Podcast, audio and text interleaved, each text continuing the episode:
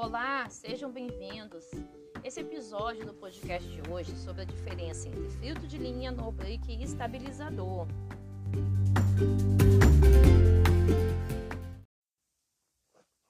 Bom, gente, a finalidade desses dispositivos é proteger o computador, videogame, outro aparelho eletrônico ou da variação elétrica da rede, né?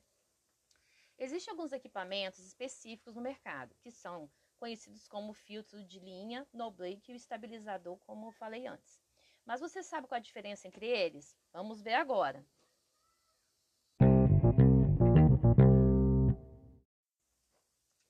O filtro de linha, também chamado popularmente de régua, são dispositivos que possuem um fusível, varistores, capacitores, indutores. O objetivo desse equipamento é evitar passagens de alta correntes para os aparelhos, nele conectados. Quando isso ocorre, o fusível queima, ou seja, corta a energia que alimenta o filtro, protegendo assim o equipamento.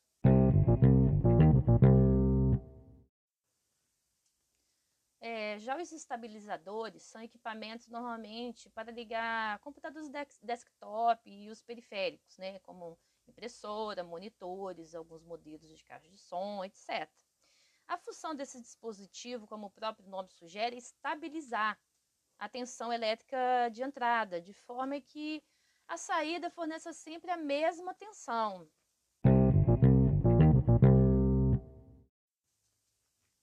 Bom, temos também no, os no breaks, que nada são, nada são mais do que estabilizadores com baterias internas.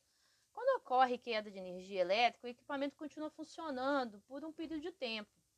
Dessa forma, o usuário pode salvar seu trabalho e desligar o computador de forma segura, é, sem colocar em risco os componentes eletrônicos internos dos dispositivos. É importante salientar que existe dois tipos de no-break, o online e o offline.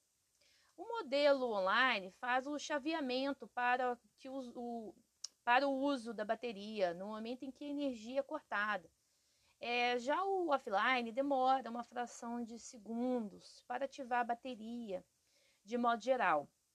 Por ser mais caro, o primeiro é indicado principalmente para quem tem um servidor ou um equipamento muito sensível, entretanto, qualquer no-break é muito maior e mais pesado do que um simples estabilizador. É, eu espero que esse áudiozinho, esse podcast ajude a vocês entenderem a, a diferença entre eles e escolham a melhor opção. E é isso, até a próxima!